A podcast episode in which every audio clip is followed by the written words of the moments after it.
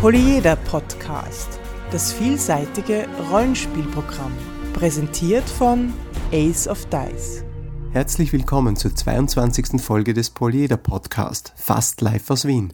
Heute zum Thema Dragon Age. Mein Name ist Alexander. Mein Name ist Markus. Backmas. Alexander, du bist ja eher so ein Facebook-Verweigerer, wenn ich das richtig interpretiere. Naja, Verweigerer, ja. Also es gibt einige Dinge, die mir halt nicht so gut daran gefallen. Ich bin eher der Google Plus Mensch. Google Plus, also das ist der Social Media Kanal, der so ein bisschen ist wie ein Fitnesscenter. Ach so? Alle sind Wieso? dabei, aber keiner geht hin. Ja, also es ist nicht so stark frequentiert wie Facebook, aber die Community wächst bei Google Plus und es tut sich einiges dort und es gibt auch ganz, ganz interessante äh, äh, Rollenspiel-Communities. Ich selbst habe jetzt auch eine Ace of Dice äh, dort aufgesetzt und habe mir fix vorgenommen, da auch ein bisschen mehr dazu zu posten. Ja, man muss schon sagen, die Gamer und die Game Designer aus dem Rollenspielbereich und auch aus dem Brettspielbereich, die sind alle auf Google Plus. Das, das stelle ich schon auch fest. Und ähm, was sie geschafft haben, ist ein relativ slickes Design, also eine schöne benutzerfreundliche Oberfläche und eine geschickte Mischung aus den Vorteilen von Twitter und Facebook zu machen. Ja, ich finde es auch ideal, sowohl für kürzere als auch für längere Beiträge. Es ist übersichtlich. Ich finde auch die äh, App, äh, die entsprechende App relativ gut. Und ja, das kann ich bei Facebook nicht behaupten. Dieser Podcast ist Mitglied bei analogspieler.de, der Portalseite für alle Podcasts rund ums nicht elektronische Spielen. Wir haben irgendwann mal darüber gesprochen, dass der kleine Wesley Crusher von der Enterprise Next Generation ziemlich viel mit Rollenspielen macht, Markus. Ja, Will Und das Whedon. ist dieser Tage, genau, und das ist dieser Tage auch wieder mal der Fall, ne? Ja, Will Whedon hat sich also zu sowas wie ein Alpha-Nerd entwickelt und ist da ziemlich missionarisch unterwegs. Er hat ja seit, was ist das, einem Semester, einem Jahr diese Sendung auf YouTube, die nennt sich Tabletop. Da hat er bis jetzt vor allem äh, Brettspiele gespielt mit halbwegs halbprominenten, seinen Freunden halt. Jetzt hat er aber nach Fiasco auch noch so ein, Anführungszeichen, richtiges Rollenspiel gespielt, nämlich Dragon Age. Genau, und über das wollen wir jetzt sprechen. Das ist insofern ein wirklich besonderes Produkt, weil es als einziges, zumindest erstes meines Wissens, Computerrollenspiel oder Konsolenrollenspiel umgesetzt worden ist als Pen-and-Paper-Rollenspiel, also die, den umgekehrten Weg gegangen ist. Genau, ja, weil den um, um- umgekehrten, umgekehrten Weg, den gab's ja schon zuhauf. Den gab's schon beim guten alten C64, ja. Das Spiel ist eine Box, also wir reden jetzt konkret über die erste Box. Die ist schon ein bisschen älter, die ist schon drei Jahre alt, 2010 rausgekommen. Es sind mittlerweile drei Boxen erschienen. Das heißt, wir sind etwas unvollständig, aber ich glaube, äh, das soll ja auch die Basis von dem allen sein. Insofern kann man schon einen Eindruck vermitteln. Und das Grundprofil von den Charakteren besteht ja mal auch aus Attributen. Das ist ja quasi nichts Ungewöhnliches. Es sind ziemlich viele Attribute, acht an der Zahl, und die stehen wirklich im Zentrum dieses Spiels. Also man würfelt immer auf die Attribute. Genau, es gibt zwar auch sowas wie Fertigkeiten, die heißen da quasi Fokus oder Foki, aber die sind irgendwie, die hat nicht jeder. Und wenn man es hat, zählt man es halt dazu. Apropos Bonus, vielleicht sollten wir erklären, wie man würfelt in dem Spiel.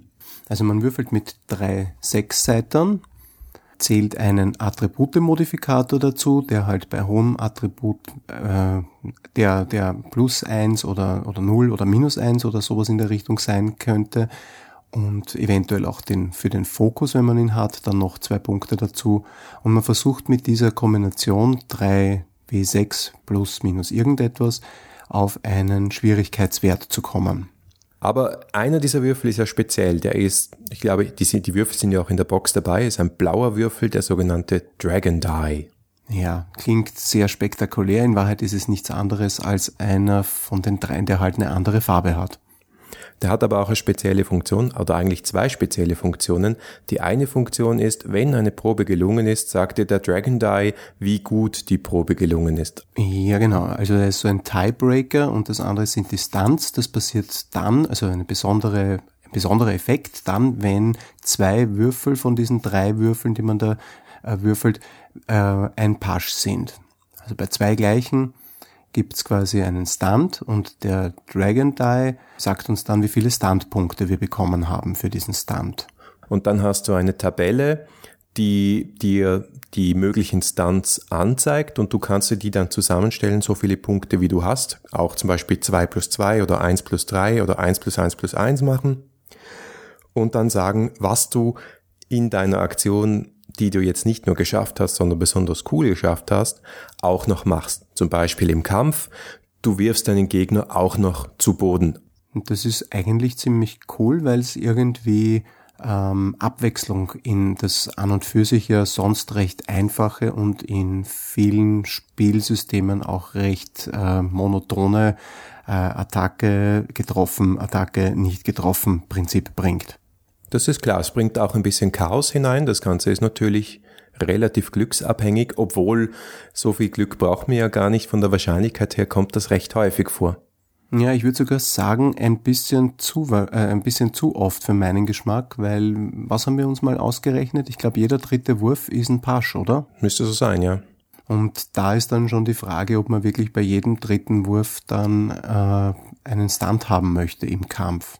Da hat mir jedenfalls äh, noch zwei, drei zusätzliche Stunts oder eher zwei, drei zusätzliche Stunt-Tabellen haben wir in der ersten Box gefehlt. Ich glaube, das hast du nach drei, vier, fünf Kämpfen alles schon einmal ausgeschöpft und dann wird's schon wieder repetitiv. Aber in der zweiten Box gibt's dann Zusatz-Stunts. Hier in der ersten Box gibt es nur eine Tabelle für den Kampf und eine Tabelle fürs Zaubern. Und das war's. Ja, Genau, und damit hast du auch, glaube ich, eins angesprochen, was wir beim äh, Durchschauen der Box schon gemerkt haben. Dragon Age ist sehr kampforientiert aufgebaut. Es ist ein extrem stimmungsvolles Spiel, es ist sehr schön gemacht. Äh, es weiß auch genau, was Rollenspiel ausmacht, aber die Mechanismen, finde ich, sind sehr auf den Kampf hin zugeschnitten.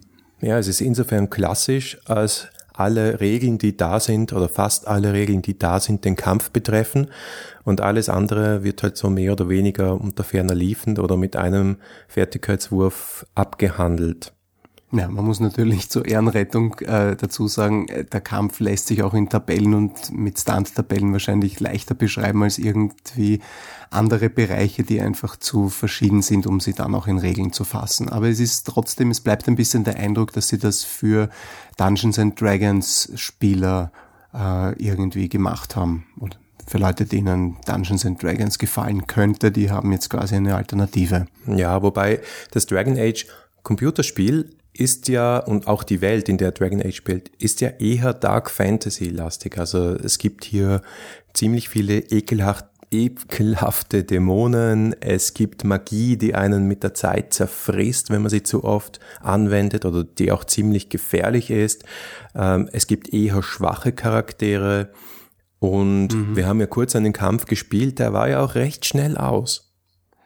Ja, äh, das äh, stimmt so, ja, das stimmt. Der war, der, der hat nicht so lang gedauert. Es, die, die Lebenspunkte sind zwar nicht so wenige und man stirbt auch nicht jetzt sofort, aber wenn man jetzt, gut, wir haben jetzt nur One-on-One -on -One gemacht, äh, in der Gruppe ist es noch ein bisschen was anderes, aber ich glaube, die Möglichkeit des Charaktertodes ist schon vorhanden. Generell hat man ein bisschen das Gefühl, wenn man sich Dragon Age anschaut, ähm, dass die, dass die Konflikte und das, was, was das Spiel ausmacht, auch die Hin Charakterhintergründe und das alles, dass das alles ein bisschen weg von diesem, von diesem Schwarz-Weiß-Malen äh, weg, weggeht, von diesem Gut-Böse, sondern hin zu einem eher differenzierteren Charakterbild. Das, das hat mir beispielsweise schon eher gut gefallen und ist ja auch ziemlich typisch für Dark Fantasy. Wobei mir das einfach noch ein bisschen in der ersten Box recht wenig ausgebaut war. Also die Welt ist sehr, sehr kursorisch nur beschrieben. Du kriegst im Spiel, im Computerspiel selber viel, viel mehr Informationen über die Welt als hier im Pen and Paper. Das war auch eine lustige Umkehr. Aber vielleicht sind sie auch davon ausgegangen, dass die Spieler die Welt eh schon kennen aus dem Konsolenspielen, aus dem Computerspiel und jetzt da nicht den 300-seitigen Almanach brauchen oder wollen. Ja, apropos Minimalismus, ähm, das gilt für die Box im Gesamten. Wir haben ja zum Beispiel drei Charakterklassen. Kämpfer. Ja, das ist nicht viel. Ja. ja. Kämpfer, Magier und Rogue, also Dieb, Schurke, was auch immer. Mhm. Wobei es sind ja nicht nur die Klassen hier. Ja. Es gibt ja auch diese Charakterhintergründe, die irgendwie so miteinander zu tun haben, die nicht nur Rasse sind, aber auch was anderes. Also man kann zum Beispiel einen Charakterhintergrund haben, der heißt Dalish Elf. Und da steht schon drin, dass du ein Elf bist und steht dann auch drin, mehr oder weniger, welche Klassen du wieder spielen kannst. Also es ist alles so ein bisschen miteinander vermengt. Mhm. aber kommen trotzdem ja. nicht so gescheite Archetypen raus. Also da, da habe ich nicht ja, so ganz durchgeschaut. Es ist zwiespältig. Auf der einen Seite finde ich, ist einfach drei Archetypen ein bisschen zu wenig. Und das zweite ist, diese, diese, diese Hintergründe sind gut. Und da muss ich was Positives anmerken. Ich finde, sie sind gut mit der Welt integriert. Das gefällt mir immer sehr gut, wenn, wenn die Spieltechnik eng mit der Welt ver verwoben ist und äh, es ist dort wirklich jede Zufallstabelle und Startausrüstung und ich weiß nicht was alles, ist alles vom, von diesem, von diesem Background abhängig. Und da hat man schon das Gefühl, dass man eigentlich nach der Erschaffungsroutine schon äh, einen, einen Teil der Welt auch gespürt spürt hat im, im, in dem, im Charakter selber. Also das finde ich nicht so schlecht. Was mich eher gestört hat, ist die Tatsache, dass zumindest mal beim ersten drüberlesen und auch, glaube ich, beim Ausprobieren ein Archetyp von dreien schon ziemlich schwach im Vergleich zu den anderen ausschaut, weil der Dieb, der kann für mich gar nichts. Der hat so eine Backstab-Routine und die, puh, ist recht schwierig zu schaffen. Wenn du sie schaffst, ist sie mächtig, aber da sind schon ziemlich viele Hürden dabei. Das Balancing ist generell jetzt nicht so die Stärke von dem Spiel. Na, das, das Gefühl hatte ich auch. Also wenn man sich ein paar Zaubersprüche einfach nur hernimmt und vergleicht, was man da für drei Mana-Punkte äh, bei dem einen Spruch bekommt und bei dem anderen, da fragt man sich echt, ob sie sich die Mühe gemacht haben, das auch nur ansatzweise zu vergleichen. Ja, dasselbe gilt für die Talente und für die Class Powers. Es ist nämlich leider aus meiner Sicht so, dass sie es nicht belassen haben bei den Foki, sondern sie haben trotzdem noch so Subsysteme geschaffen, eben Talente und Class Powers, was der Unterschied zwischen den beiden ist, außer dass das eine an der Klasse hängt und das andere nicht, habe ich auch noch nicht ganz durchblickt. Aber das sind halt so Regelbrechmechanismen, so Feeds, wie sie vielleicht in anderen Spielen heißen würden, die das Ganze dann wieder noch etwas komplizierter machen. Aber mhm. von denen hast du wieder nur wenige zur Auswahl, je nach Karriere, je nach ähm, Hintergrund, den du hast. Was wir noch gar nicht gesagt haben übrigens, was noch speziell ist an dem Spiel, weil du vorher Erschaffungsroutine gesagt hast, man würfelt den Charakter. Da ist mhm, nichts ja. mit Punkte kaufen hier, man würfelt den Charakter und dann kann man auf Basis dessen ähm, Hintergrund und, und eben Klasse auswählen.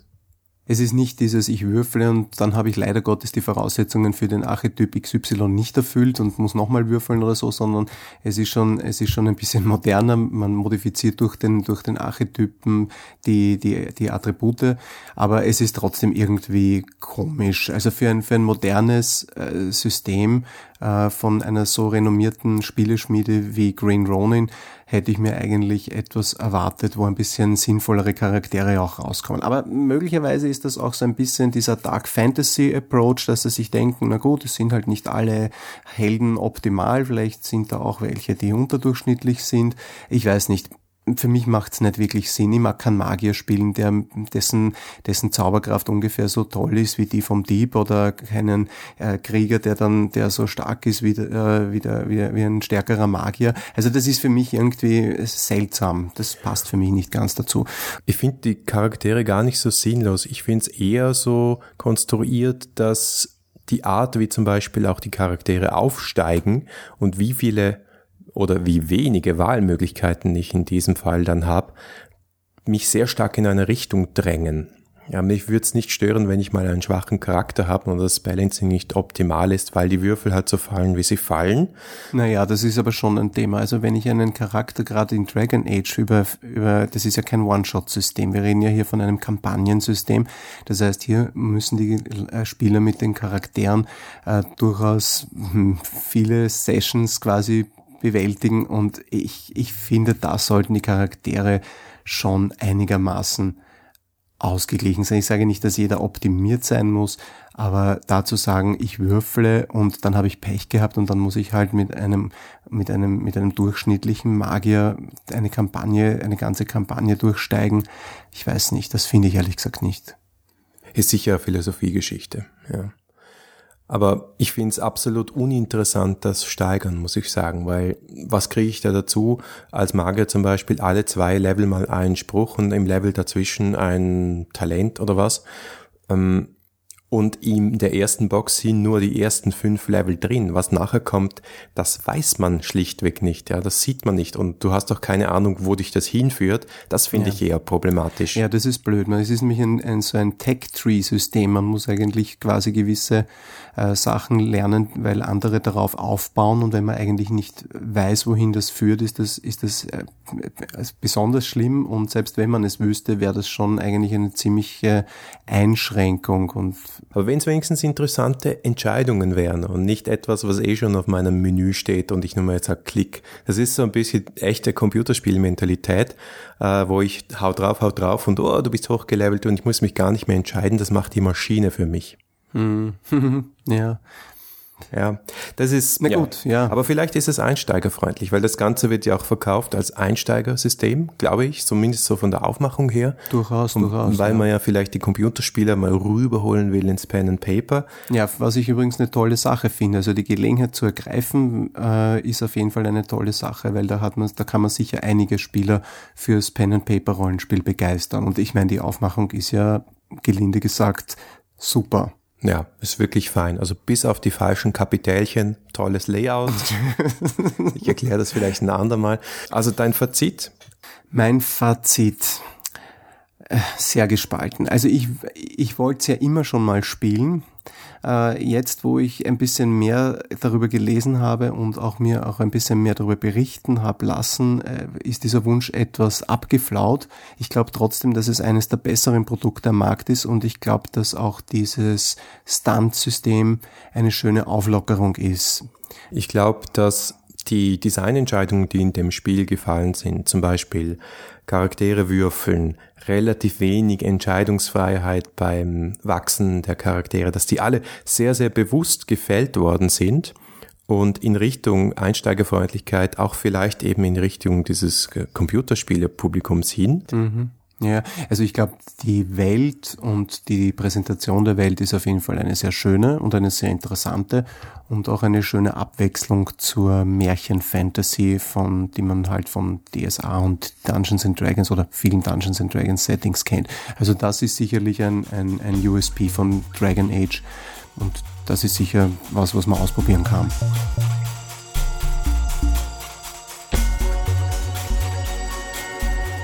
Das war die 22. Folge des Polyeder Podcast. Wir freuen uns auf euer Feedback unter polyeder at aceofdice.com, auf Facebook, auf Twitter oder im Blog. Oder hoffentlich bald auf Google Plus. Genau. Danke fürs Zuhören und bis nächste Woche.